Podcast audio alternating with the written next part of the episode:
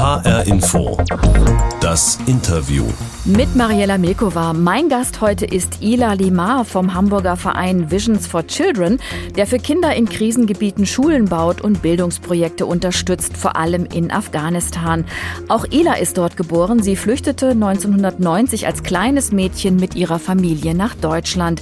Sie sagt, seit dem Abzug der NATO-Truppen und der Machtübernahme der Taliban in Afghanistan hat sich die Situation der Menschen dramatisch verschlechtert. Die Nachrichten sind teilweise sehr bedrückend. Also die Wirtschaft ist zusammengebrochen.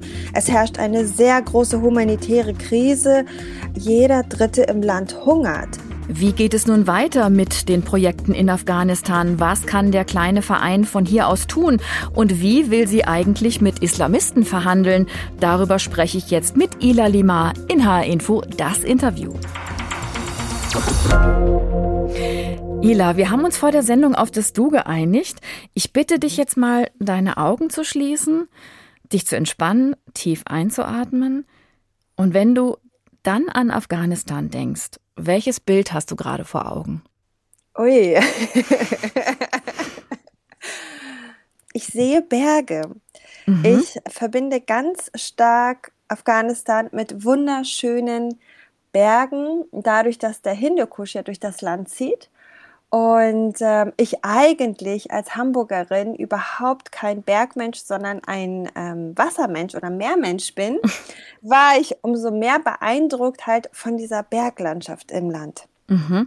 Das ist wirklich interessant, dass du jetzt eher an was Positives, Beeindruckendes denkst, wenn ich mich frage, woran ich als erstes denke. Also ich muss sofort an diese Bilder und Szenen denken, die vor gut drei Monaten um die ganze Welt gingen. Die vielen Menschen am Flughafen von Kabul, die verzweifelt versucht haben, noch auf einen Flieger zu kommen und raus aus dem Land. Hast du diese Bilder schon verdaut oder verdrängt?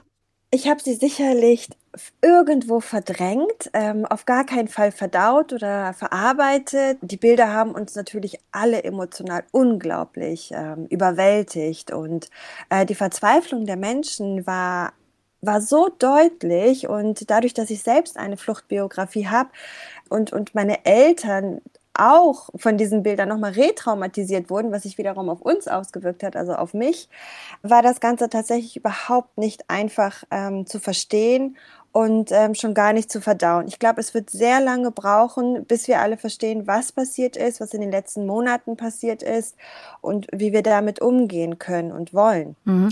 Deine Familie stammt ja aus Kabul. Du hast immer noch viele Angehörige, Freunde und Kontakte dort. Was für Nachrichten bekommst du aktuell von dort? Sehr unterschiedlich. Also die Nachrichten sind teilweise sehr bedrückend, wenn die Menschen nämlich die Lage vor Ort beschreiben. Also die Wirtschaft ist zusammengebrochen. Es herrscht eine sehr große humanitäre Krise. Ähm, das bedeutet, in Zahlen jeder Dritte im Land hungert. Und auch die Menschen, die vorher schon einen Job gehabt haben, die ähm, ein Einkommen generieren konnten, sind von dieser Krise betroffen, weil der Staat im Moment mittellos ist und keine Gehälter ausgezahlt werden. Das heißt, es ist eine Gruppe, die immer wieder darüber berichtet, wie schwer es ihnen im Moment fällt, wirklich an Lebensmittel zu kommen, weil sie eben kein Bargeld mehr haben, dass sie teilweise ihre Möbel verkaufen, also ihren Hausrat auflösen und um irgendwie ein Einkommen zu erzielen. Und dann gibt es ähm, meine ausländischen Freunde, teilweise Journalisten, die noch im Land sind, die viel Positives überraschenderweise berichten. Was? Nicht, Tatsächlich? Ja, nicht von der Situation an sich, aber von der Freiheit, die sie im Moment genießen und äh, wie sie sich äh, im Land bewegen können, wie sie berichten dürfen, dass sie berichten dürfen. Das ist dann bei den afghanischen Journalisten wiederum ganz anders, denn deren Leben pausiert im Moment tatsächlich. Also auch da weiß ich, sie gehen ihrer Arbeit nicht nach. Sie sind extrem gefährdet, wenn sie sich gegen die Regierung äußern äußern sollten. Also es sind wirklich sehr unterschiedliche Nachrichten und auch mhm. teilweise Bilder, die mich erreichen. Wie steht es denn um die Freiheit von Frauen und Mädchen? Also was heißt es für die, dass die Taliban wieder das Sagen haben im Land? Also das Recht der Frauen und, ähm, und der, der Mädchen ist leider ein, eine Sache, die bisher noch nicht genau definiert wurde. Also das Leben ähm, wurde auf jeden Fall eingeschränkt, äh, zum Teil dadurch, dass die Mädchen der Mittel- und Oberstufen nicht zur Schule gehen, dadurch, dass ähm, zum Beispiel aus den Ministerien die Frauen entlassen wurden, beziehungsweise sie sollen nicht zur Arbeit kommen, sie wurden offiziell nicht entlassen aber auch in anderen Bereichen, in der Kultur, äh, wie zum Beispiel der Musik, der Kunst. Da halt, verhalten sich die Frauen, aber auch die Männer, muss man sagen, im Moment sehr geduckt. Und in einigen Provinzen haben die Schulen teilweise auch wieder für die Mädchen geöffnet. Sie kommen bis zur 12. Klasse, also dürfen ganz regulär das Abitur ablegen. Das sind so Lichtblicke, kleine Lichtblicke, die hoffen lassen, dass äh, immer mehr Mädchen zur Schule kommen können, aber auch, dass die Frauen wieder ihre Arbeit aufnehmen sollen.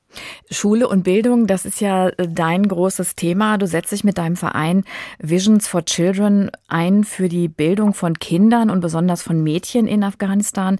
Ihr baut zum Beispiel Schulen oder rüstet sie aus und stattet Lehrerinnen und Schüler mit Unterrichtsmaterialien aus. Könnt ihr denn da noch weiterarbeiten, seitdem die Taliban das Sagen haben, oder ist da gerade alles eingefroren? Die ersten zwei Wochen war tatsächlich alles eingefroren und mittlerweile ist es tatsächlich so, dass wir unsere Arbeit wieder aufgenommen haben. Wir haben im Moment eine Schule in Kabul, die unter Bau steht. Also wir bauen neue Klassenräume für eine Grundschule. Ähm, es ist eine gemischte Schule. Mädchen und Jungen kommen gleichermaßen äh, zum Unterricht und auch das ist landesweit erlaubt. Und es ist auch für uns ehrlich gesagt eine Überraschung gewesen, dass es sich doch ja, äh, in Anführungszeichen so einfach entwickelt hat und dass die Bauarbeiter ihre Arbeit wieder aufnehmen durften, dass die Lehrerinnen wieder zur Schule kommen und unterrichten. Jetzt muss ich aber nochmal nachhaken. Wenn ich dich richtig verstanden habe, sagst du, das ist alles gar nicht so schlimm gekommen, wie alle befürchtet haben. das würde ich nicht sagen. Also man muss, glaube ich, sehr stark differenzieren. Ich, ich kann dir beschreiben, das erste Gefühl, als Kabul gefallen ist, dachte ich wirklich, unsere Arbeit, alles, was wir die letzten 15 Jahre geschaffen haben, geht gerade zunichte. Dass wir jetzt so kleine Schritte in Richtung Wiederaufnahme der Arbeit machen, dass unsere Kollegen, die sich trotzdem weiterhin gefährdet fühlen und auch unbedingt evakuiert werden müssen, sich entschlossen haben, die Arbeit aufzunehmen das sind auf jeden Fall positive Entwicklungen, aber ich würde nicht sagen, dass die Verhältnisse sich auf irgendeine Art und Weise verbessert haben. Im Gegenteil, also mit der Wirtschaftskrise, mit der humanitären Krise rutscht das Land im Moment in eine wirkliche Katastrophe. Ila, du bist eigentlich von Beruf Architektin, hast den Job aber an den Nagel gehängt, um dich hauptamtlich für die Bildung von Kindern in Krisengebieten einzusetzen, vor allem eben auch in Afghanistan. Warum ist dir das Thema so wichtig? Hängt ja, glaube ich, auch mit deiner eigenen Geschichte zusammen. Genau. Aufgrund meiner Fluchtbiografie weiß ich, wie wichtig das ist, dass man Ausbildungs- oder Bildungsmöglichkeiten bekommt, um nachher wirklich Teil einer Gesellschaft oder auch sich in dieser Gesellschaft, wie man sich dann nachher in dieser Gesellschaft einbringt. Und wenn wir nicht nach Deutschland geflohen wären, dann könnte ich ja eines dieser Mädchen sein die heute im Land lebt und die keine Ausbildungsmöglichkeit bekommen hat. Und daher kam immer wieder der Wunsch auf, diese Privilegien, die wir hier genießen, ein Stück davon irgendwie zurückzugeben. Also es ist eine große Dankbarkeit. Ich meine, dass wir hier in Frieden leben. Ich bin ja auch regelmäßig in Kabul und wenn ich rausgehe, dann ist ein permanentes Bewusstsein, es könnte irgendwo ein Anschlag passieren. Ich muss aufpassen, wohin ich gehe, mit wem ich wohin gehe. All diese, diese Gedanken habe ich ja hier in Deutschland gar nicht. Mhm. Ila Lima, du warst drei Jahre alt, als du mit deinen Eltern 1990 aus dem Bürgerkrieg in Afghanistan nach Deutschland geflüchtet bist. Was hast du als Kind eigentlich damals noch mitbekommen von der alten Heimat? Ich habe leider überhaupt keine Erinnerungen. Es sind Bruchstücke, Bilder, die ich sehe die ich auch mit meinen Eltern, mit meinen Verwandten geteilt habe und die sich leider das nicht erklären können, was es denn ist, was ich da sehe. Dementsprechend würde ich sagen, also ist so gut wie gar nichts aus der Heimat in Erinnerung geblieben. Aber trotzdem hat die afghanische Kultur bei euch zu Hause eine große Rolle gespielt. Genau, also die Kultur hat auf jeden Fall eine große Rolle gespielt, beginnend damit, dass wir alle drei Wir sind drei Geschwister zu Hause, bilingual aufgewachsen sind. Das heißt, wir sprechen Dari und Deutsch bis hin zu dem Umgang miteinander, wie wir erzogen wurden. Afghanen haben ein sehr starkes Familiengefühl, einen Familienzusammenhalt. Der wurde uns ähm, sehr früh beigebracht, nicht nur unter uns Geschwistern, sondern auch mit den Cousins und Cousinen und Tanten und Onkel. Also wir sind da schon ähm, extrem von geprägt. Und das Essen natürlich, sehr wichtig. Was ist deine Lieblingsspeise? Oh, ich, also ich esse sehr gerne Reis und Reis mit allem. das ist schon etwas, was äh, wirklich unglaublich verbindet und auch uns als Familie auch immer wieder zusammenbringt. Ich meine, das ist in anderen Kulturen auch so, aber dass wir uns dieses, dieses gemeinsame Essen bewahrt haben, finde ich schon sehr wichtig. Und dann natürlich auch immer dieses Bewusstsein, dass wir hier Möglichkeiten haben und dass wir hier in Sicherheit aufwachsen. Ich glaube, mhm. das hat uns auch extrem geprägt. Also auf der einen Seite war da die afghanische Kultur zu Hause und zugleich musstet ihr als Kinder irgendwie ganz schnell Deutsch werden, um bloß nicht aufzufallen und hier anzukommen, ne? Genau.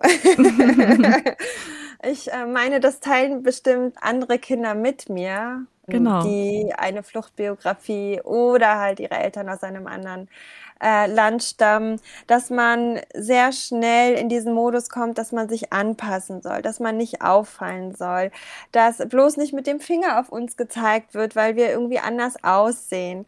Und das war unseren Eltern schon sehr wichtig. Das ist so eine Vorsicht. Sie nehmen sich zurück. Sie möchten nichts falsch machen. Und das hat natürlich auch Auswirkungen dann auf uns gehabt. Also ganz banal zum Beispiel, wenn wir in der, wenn wir irgendwie mal zu laut gesprochen haben zu Hause, dann hieß es immer, Psst. Kinder redet nicht so laut, genau. Die Nachbarn glauben, wir streiten. Aber wir sind einfach sehr laut. Also Afghanen, wenn ich das mal generalisieren darf, sind sehr laut und auch fröhlich. Und aber dadurch, dass wir dann auf Dari gesprochen haben, hieß es dann nicht, dass sie denken, wir streiten. Also bitte mhm. ganz ruhig. Auf welchem Gebiet würdest du denn sagen, tickst du Deutsch? Denkst und fühlst und träumst vielleicht Deutsch? Ähm, ich glaube, oh, Träume finde ich immer sehr schwierig. Das hängt immer davon ab, von was und wem ich träume. So wie auch mein, meine erste Reaktion oder mein erstes Bild von Afghanistan die Berge sind und ich keine Menschen sehe oder irgendwie Kriegszustände.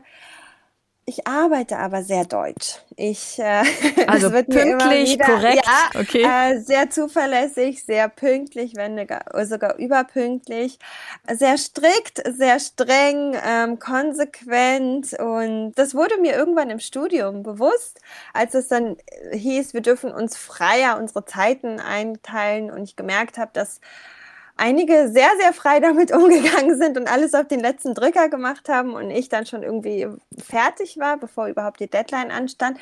Aber ich spüre es auch, wenn ich in Afghanistan bin, weil ich habe da meinen deutschen Zeitplan, äh, möchte so viele Termine wie möglich schaffen. Und meine Kollegen sagen jeden Morgen, du weißt, dass es auch anders kommen kann. Ich so, ja, ich weiß, aber ich möchte gerne, dass es so auf jeden Fall erstmal geplant ist. Wie es dann kommt, sehen wir dann. Aber ich gehe da nicht so in den Tag und sag mal schauen, wer anruft und wohin es mich heute verschlägt.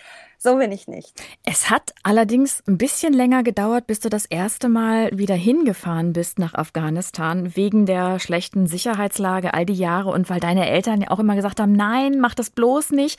Mhm. Ähm, das war, glaube ich, vor vier Jahren. Da warst du zum ersten Mal seit eurer Flucht wieder in Afghanistan. Wie ging's dir da, als du im Landeanflug warst, im Flieger nach Kabul? Ähm, also die ganze Vorbereitung war schon sehr aufregend und ich konnte eigentlich oder ich wollte auch nicht so richtig wahrhaben, dass es jetzt diesmal endlich klappt. Ich habe diese Reise sehr, sehr lange geplant, über zehn Jahre ungefähr. Und als ich dann im Flugzeug saß und im Landeanflug über Kabul war, dann kamen mir tatsächlich die Tränen und ich mhm. habe wie ein kleines Kind geheult. Ich konnte das auch alles nicht mehr zurückhalten. Zum einen natürlich die Anspannung, weil ich die ganze Zeit befürchtet habe, es kommt doch noch mal irgendwas dazwischen. Aber andererseits auch, weil einfach die diese Berglandschaft, über die wir geflogen sind, die Farben, die sich da irgendwie minütlich gewechselt haben, schneebedeckte Berge, grüne Berge, ähm, braune Berge Und das war so überwältigend, ähm, dass es jetzt endlich real wird, äh, dass ich heulen musste. Also ich musste wirklich weinen. Also das war schon so ein Gefühl von Heimat, das dann plötzlich da war. Ja, ja, tatsächlich. Ich hatte keine vorher keine realen Verbindungen ähm, zu Afghanistan. Ich habe keine, wie ich vorhin gesagt habe, Erinnerungen gehabt.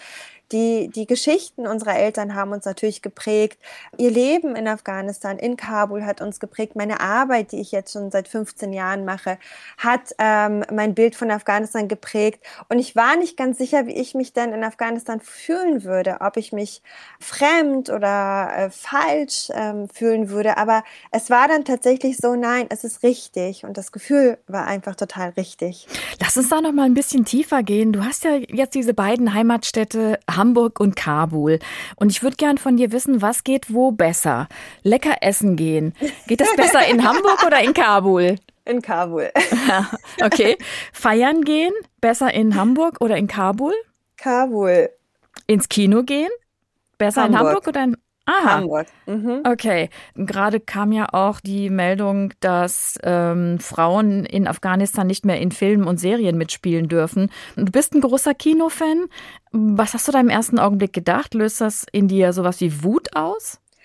Total. Also als schon das Kino abgerissen wurde, dieses ähm, Nationalkino in Kabul, was eine sehr lange Geschichte hatte, das war schon war schon so ein Stich in unsere Herzen. Also wirklich alle, auch unsere Eltern, die dieses Kino kannten, in ihrer Jugend hingegangen sind, waren tief betroffen, dass es jetzt abgerissen wird. Und jetzt diese Nachricht, dass die Frauen auch nicht mehr in nicht tugendhaften Rollen spielen soll, was es auch immer bedeuten soll, ist natürlich auch wieder so, ja, bereitet einem tatsächlich Kummer. Also es macht richtig traurig. Ila, wir haben ein Ritual in der Sendung. Das ist die Interviewbox. Und da steckt mhm. immer was drin für unsere Gäste. Die steht hier neben mir, ist so eine kleine weiße Box.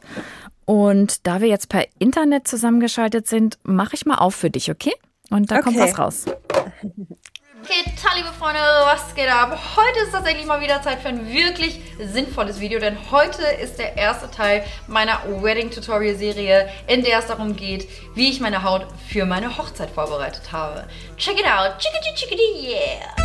Ich zeige euch, wie ihr euch perfekt für eine orientalische bzw. afghanische Hochzeit schminken könnt, ohne dabei völlig unnatürlich und überschminkt auszusehen.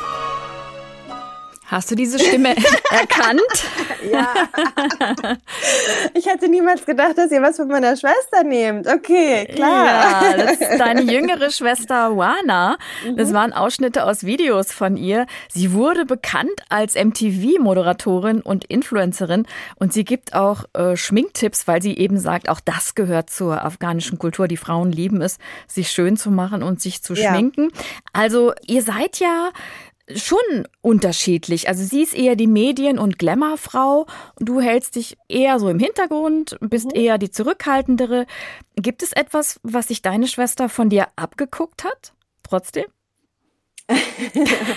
Kann ich ehrlich gesagt nicht sagen. Wir sind total unterschiedlich, auch als Persönlichkeiten. Also abgesehen jetzt mal davon, dass sie in der Öffentlichkeit steht, meine deutsche Arbeitsweise hat sie zum Beispiel nicht. okay. Hast du dir was von ihr abgeguckt? Ich, ich weiß es nicht. Sie ist ein sehr großzügiger Mensch, also jetzt unabhängig von der Arbeit. Sie ist wirklich sehr großzügig und da versuche ich mich immer mehr anzunähern und die Dinge vielleicht auch mal ein bisschen leichter zu sehen, wie sie es sieht. Mhm.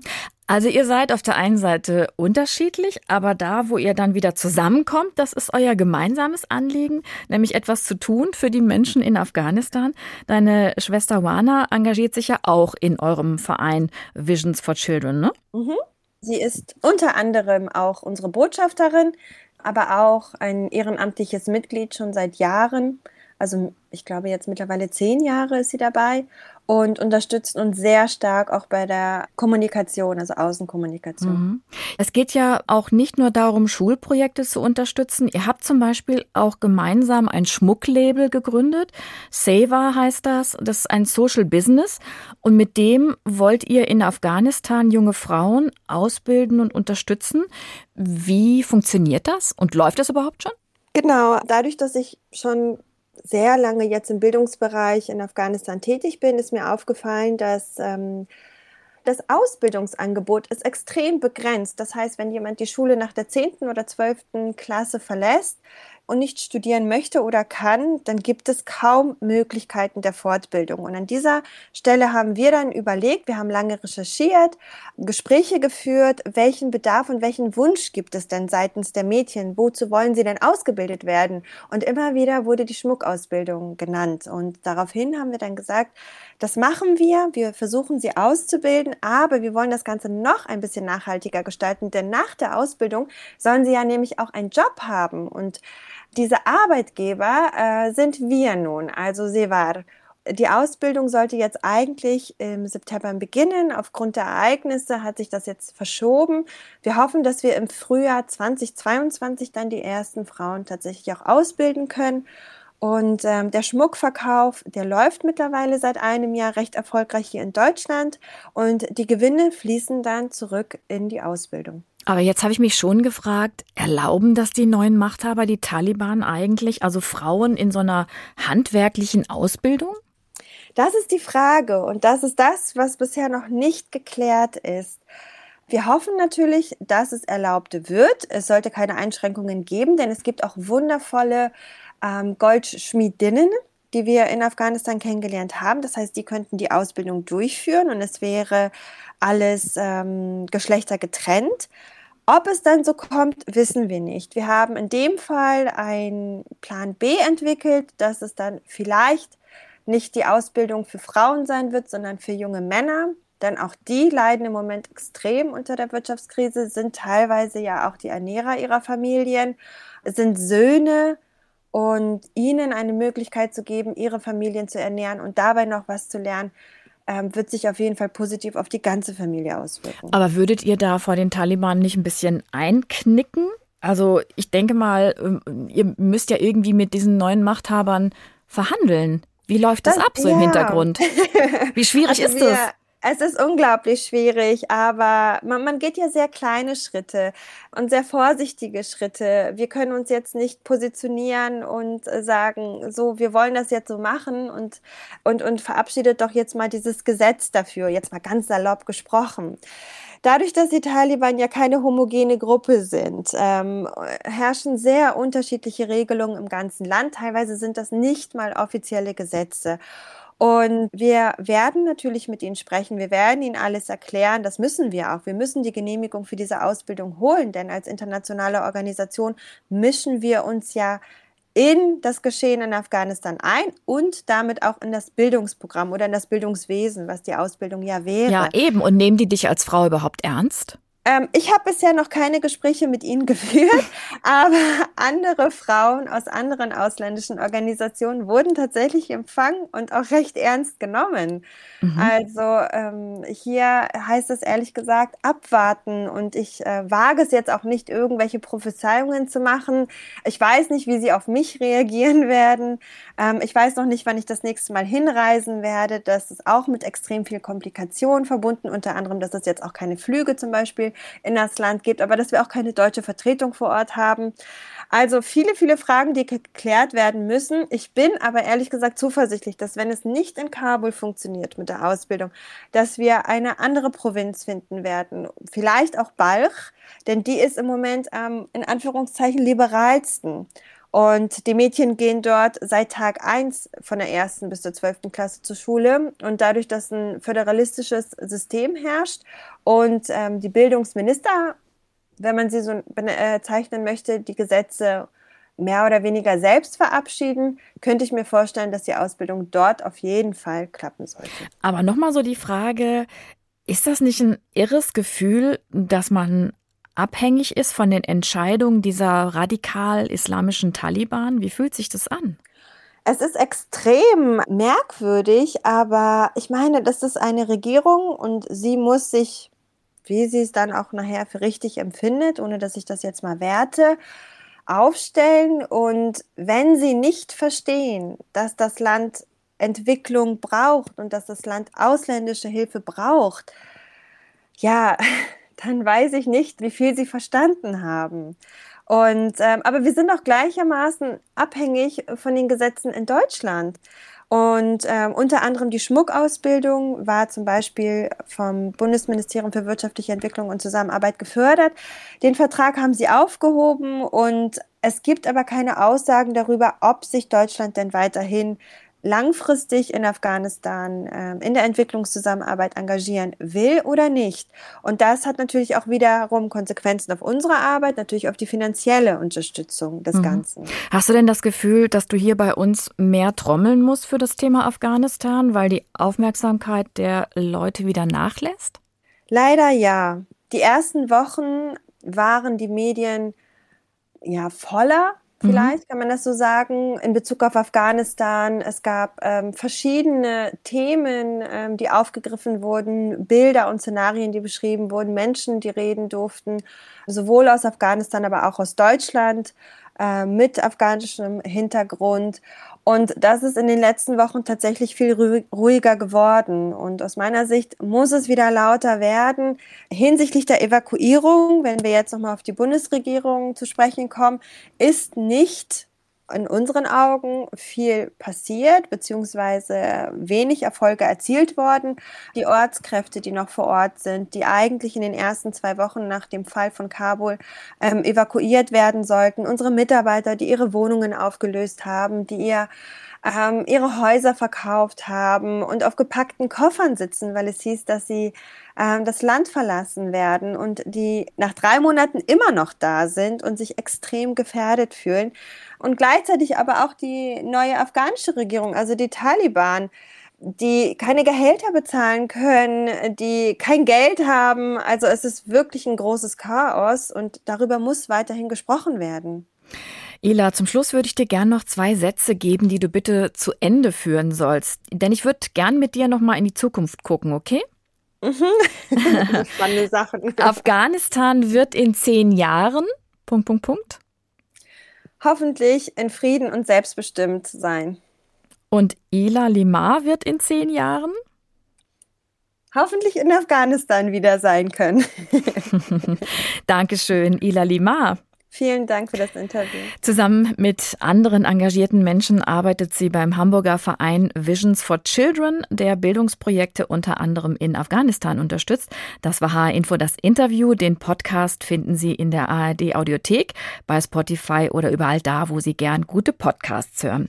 Uns gibt's jede Woche mit neuen spannenden Interviewgästen, zum Beispiel ganz aktuell auch ein Talk mit der Wohnsoziologin Christina Hannemann, die darüber spricht, dass wir zu viel Platz brauchen und neue Wohnformen suchen müssen. Mein Name ist Mariela Milkova.